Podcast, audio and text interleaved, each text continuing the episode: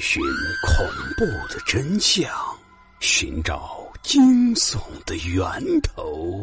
欢迎收听老刘讲故事，让你我一起彻夜难眠。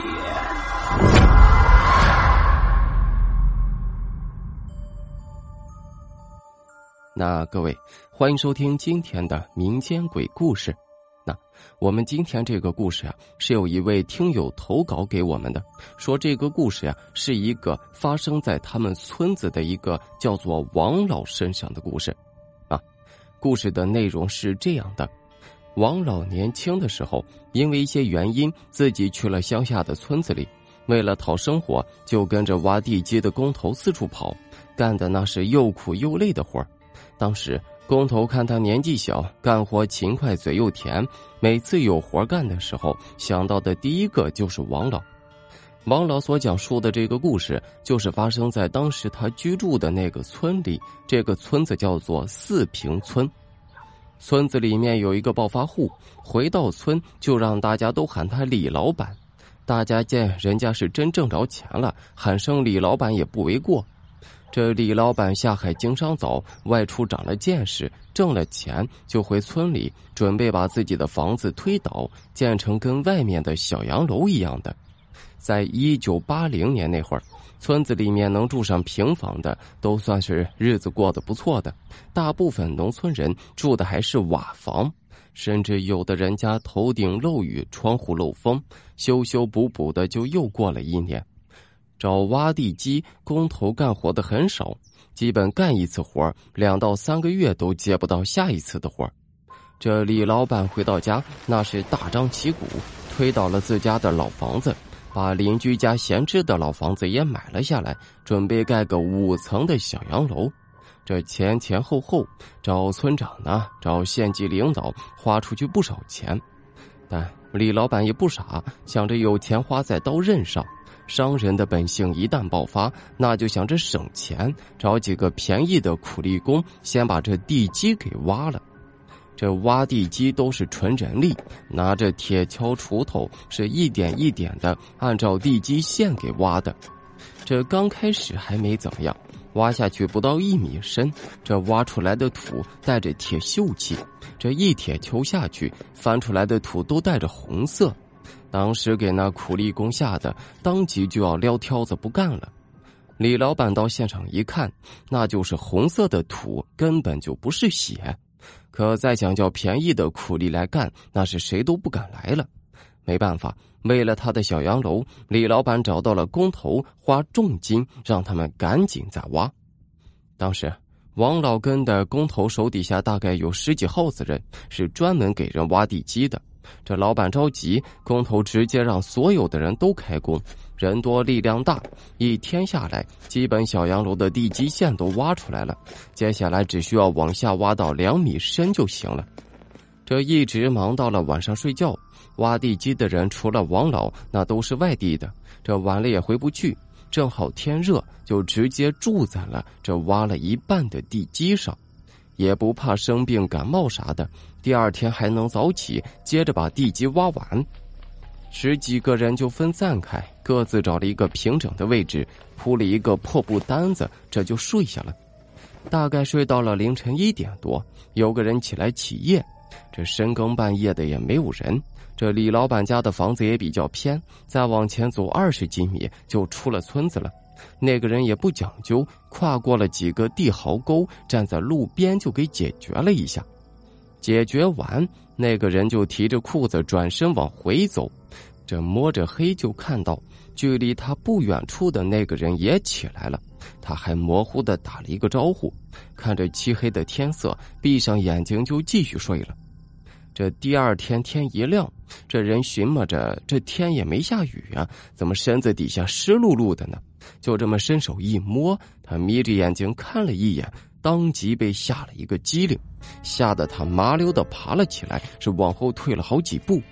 看着眼前血红色的土和沾满血的手，他连尖叫声都发不出来了。这个动静，周围有好几个人都被吵醒了，大家陆续爬起来走过去，问他是怎么回事。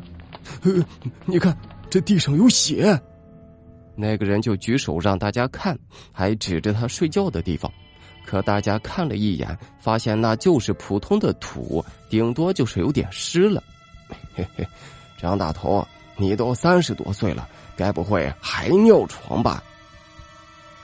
这众人是起哄笑闹着，可是那个叫做张大头的人清楚的记得，他半夜起来尿尿了，而且。睡觉的时候，这块地方是干燥平整的很。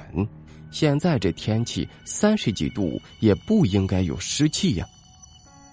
哎，老五不见了！突然的一句话打断了众人的笑闹声。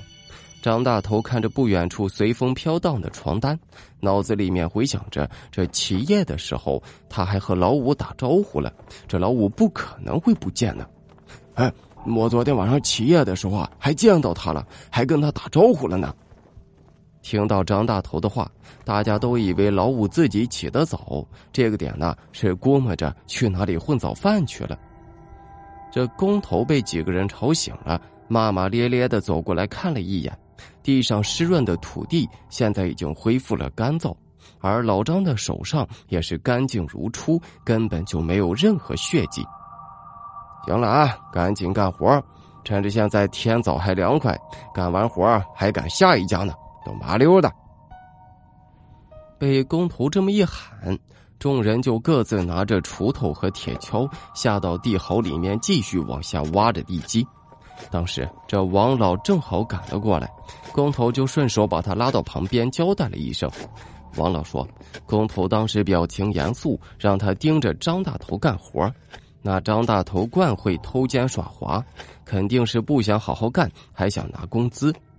这王老也没放在心上，选了一个张大头旁边的地壕，就开始干起了活大概有这么十几分钟的时间吧，张大头突然尖叫了一声，众人抬头看了一眼，又继续干活。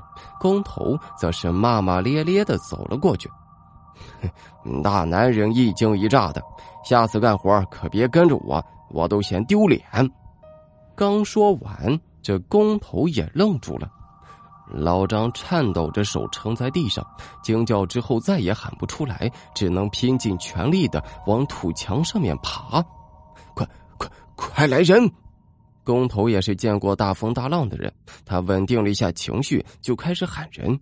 张大头这边刚爬上去，就感觉有人拉他的脚，吓得是连蹬带踹，手脚并用的爬上来。哦，他他是老五。闻讯赶过来的人出现在工头身后，这七八个人的视线都落在这壕坑里。他们发现那土墙里面埋着一个双眼紧闭的人，这赫然就是张大头半夜看到的老五。王老也在另一边愣住了，他的铁锹铲在了老五的脚上。你，你去叫李老板，你你去叫村长，你们几个人赶紧把人刨出来，快快呀！工头吩咐完，王老也爬上来了，看出工头也被吓得腿都软了，就悄悄伸手扶住工头，把他扶到一边坐下。当时干活的都是年轻力壮的小伙子，属于天不怕地不怕的那种。刚开始确实被吓到了，但转眼之间就忘记了害怕，就埋头把人往出跑。等到李老板和村长都赶过来，老五也被抬出来放到了路上。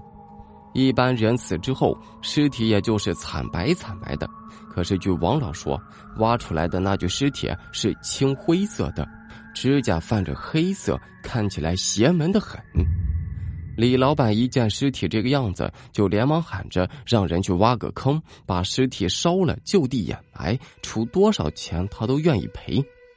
村长一听这话，就安排人去邻村喊老五的父母过来商量。在那个年代，农村穷啊。有的家里面孩子多，那是吃了上顿没下顿，饿了就烧水放点米，熬个稀米汤喝，那都算是不错的了。这老五，为什么叫老五呢？那是因为他家有五个儿子，全都是光棍上头四个混吃等死，这老父亲老母亲没办法送老五出来干活。这老五一死，家里面没有了劳动力，指不定他父母得要多少钱呢。